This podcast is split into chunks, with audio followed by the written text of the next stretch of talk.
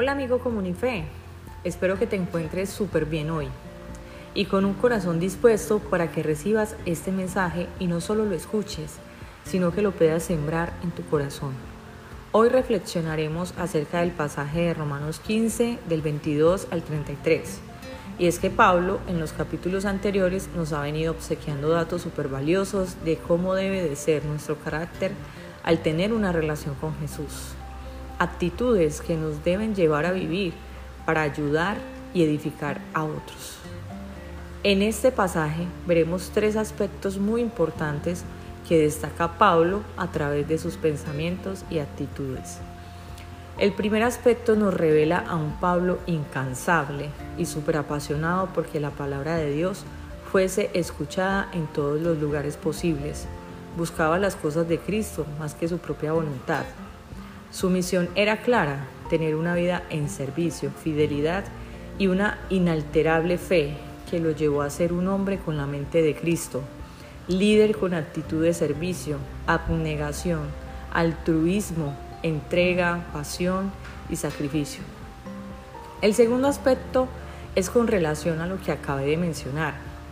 Pablo, aunque estaba enfocado en predicar la palabra de Dios y plantar iglesias en lugares que no se había escuchado la palabra, no, se olvidaba de la importancia del cuidado y atención que requerían cada uno de sus discípulos. Aquí menciona con entrañable afecto el interés de ir a ver a su iglesia en Roma, pero también destaca que su prioridad es estar en servicio de quien más lo necesitaban.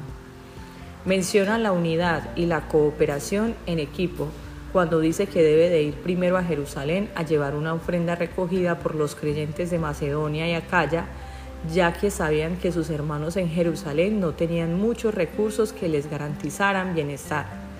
Estos pasajes a veces no los analizamos con detenimiento, pero son tan valiosos para nuestro crecimiento espiritual porque nos inspiran a que seamos más como Jesús.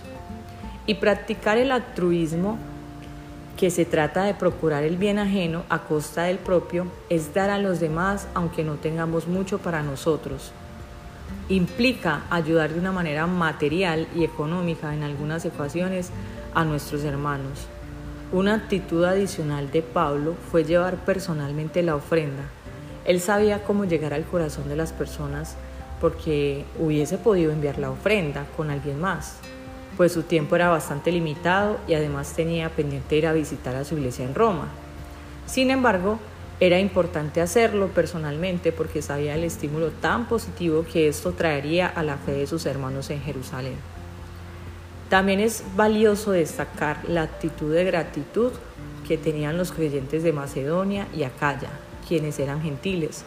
Su cooperación para ayudar económicamente a los hermanos de Jerusalén era un acto de honra y agradecimiento porque a través de ellos los gentiles recibieron la bendición de conocer la palabra de Dios. Y es que debemos honrar a quienes se esfuerzan por mantenernos conectados con Dios y quienes nos inspiran con su ejemplo a seguir a Jesús.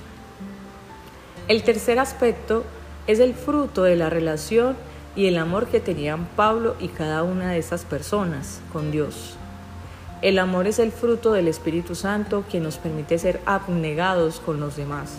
Pablo pide oración en unidad por él destaca que por el amor que le tienen, le pidan a Dios por él, porque lo libre de quienes no conocían a Dios y también de que los creyentes de Jerusalén aceptaran su ofrenda. He aquí la importancia de orar unos por otros, pues nuestras oraciones a Dios no solo sirven para recibir consuelo, para reflexionar, dar gracias o hacer peticiones. El mejor regalo que le podemos dar a alguien es una oración al cielo por él. Quienes pidan oración por ellos también es importante que tengan una relación personal con Dios, porque aunque Dios conoce nuestro corazón y nuestros deseos, Él quiere escucharlo de nosotros. Pero la oración en comunidad es como una muralla de protección, es un obstáculo para que el enemigo no pueda derrumbar a quienes desean cumplir con diligencia cada una de las misiones que Dios les ha pedido. Debemos buscar a Dios para que refrene la mala voluntad de nuestros enemigos, así como también debemos hacerlo para preservar y aumentar la buena voluntad de nuestros amigos. Pablo, aunque era un hombre con la mente de Cristo, aunque tenía una relación personal con Dios, destaca con gran importancia que debemos construirnos y protegernos en oración los unos a otros. Recordemos que las comunidades cristianas son la presencia del cielo en la tierra y todo lo que pasa entre los cristianos debe de ser una prueba y ejemplo de la unión que tenemos en Jesucristo. Y es que solo cuando estamos en conexión con Él, nuestro corazón es más humilde y reconocemos fácilmente que nuestra dependencia de Dios lo garantiza todo. Cuánto cuidado debemos tener para no abandonar nuestro interés en el amor y las oraciones del pueblo suplicante de Dios.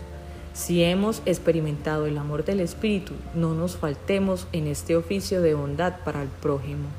La mejor manera de ayudar a nuestros líderes, pastores y amigos es orar por ellos en unidad para que los propósitos de Dios se cumplan y el camino sea menos pedregoso. ¿Qué tal si oramos en unidad juntos, tal como nos enseña Pablo? Señor Jesús, gracias por tu regalo inmerecido de la salvación. Gracias por recordarnos cada día el amor y la fe que nos ha sostenido unir unos a otros en ti. Ponemos en tus manos a nuestros líderes, pastores y toda nuestra comunidad en general. Permítenos cumplir con el llamado que has puesto sobre nosotros. Cuídanos y revístenos de tu protección y amor para que sean menos los tropiezos para avanzar.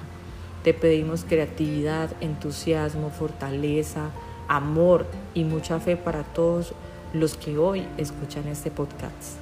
Amén. Visítanos en nuestra sede ubicada en Carepa, sobre la vía principal continua a Coca-Cola y en redes sociales como Comunife Urabá. Te esperamos. Chao.